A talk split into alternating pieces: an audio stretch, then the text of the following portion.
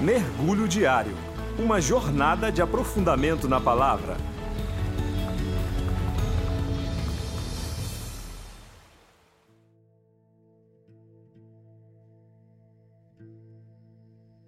Olá, meu nome é Thomas e hoje nós vamos mergulhar na carta de Judas, capítulo 1, verso 14 ao 20, que diz: Enoque, o sétimo a partir de Adão, profetizou acerca deles: Vejam, o Senhor vem com seus milhares de milhares de santos, para julgar a todos e convencer a todos os ímpios a respeito de todos os atos de impiedade que eles cometeram impiamente e acerca de todas as palavras insolentes que os pecadores ímpios falaram contra ele. Essas pessoas vivem se queixando e são descontentes com a sua sorte. Seguem os seus próprios desejos impuros, são cheias de si e adulam os outros por interesse. Todavia, amados, lembrem-se de que foi predito pelos apóstolos do nosso Senhor Jesus Cristo. Eles diziam a vocês: Nos últimos tempos haverá zombadores que seguirão seus próprios desejos ímpios estes são os que causam divisões entre vocês, os quais seguem a tendência de sua própria alma e não têm o Espírito. Judas, que era meio-irmão de Jesus, escreveu essa carta para corrigir a igreja.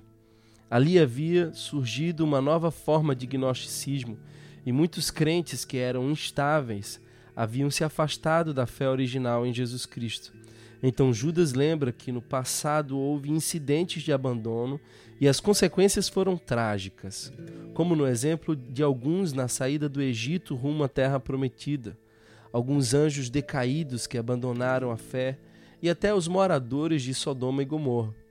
No texto que lemos agora há pouco, Judas menciona a profecia de Enoque, o sétimo dos patriarcas, que é registrado em Gênesis capítulo 5. Enoque andava com Deus e não experimentou a morte física, mas foi arrebatado. Ele foi o sétimo depois de Adão. E segundo o comentarista bíblico Champlin, esse número tem significações místicas, apontando para a perfeição e término dos ciclos. A piedade do início foi aperfeiçoada nele. O próprio Enoque viveu tantos anos quanto são os dias do ano solar a saber 365 anos, e então foi arrebatado. Pelo que até mesmo seus anos de vida aqui na terra falam do término perfeito de um ciclo.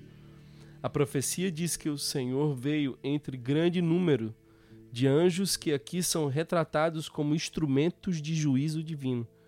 Todos os seres humanos são moralmente responsáveis diante de Deus e alguns decidiram viver de modo ímpio.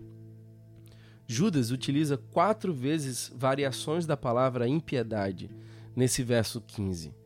Dentre as muitas obras ímpias, Judas cita a murmuração. Essa palavra no grego aponta o som irritante dos pombos, ou seja, as queixas constantes dos homens. Os ímpios também eram descontentes, infelizes ante a natureza da igreja, tentando modificá-la, induzindo um falso evangelho, ou seja, consideravam tudo errado, impondo a outros suas falsas doutrinas. Judas também diz que esses falsos mestres andavam segundo as suas paixões. A metáfora de andar aponta geralmente na Bíblia para o caráter de alguém. Assim como Enoque andou com Deus, já esses falsos mestres andavam com suas próprias paixões.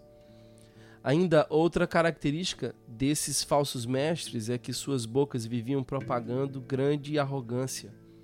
No grego, a palavra aponta para homens inflados, inchados de arrogância ante a ideia de sua própria importância. Esses falsos mestres eram motivados por seus interesses pessoais.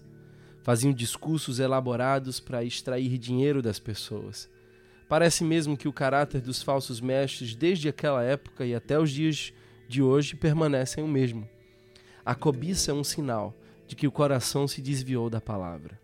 No verso 17, Judas faz um apelo aos cristãos daquela época que lembrassem do que tinha sido ensinado pelos apóstolos, de que a presença daqueles escarnecedores era um sinal que antecederia a segunda vinda de Jesus.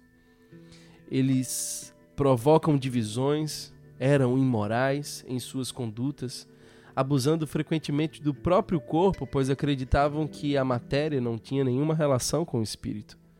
Estes mestres gnósticos não possuíam o espírito, ou seja, não haviam sido transformados pela ação do Espírito Santo, que nos faz participar da natureza moral de Cristo.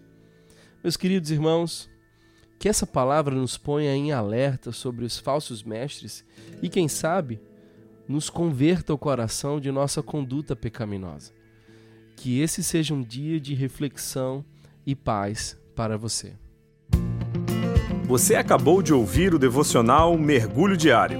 Torne-se um parceiro para que este projeto tenha vida longa. Saiba mais em igrejario.org.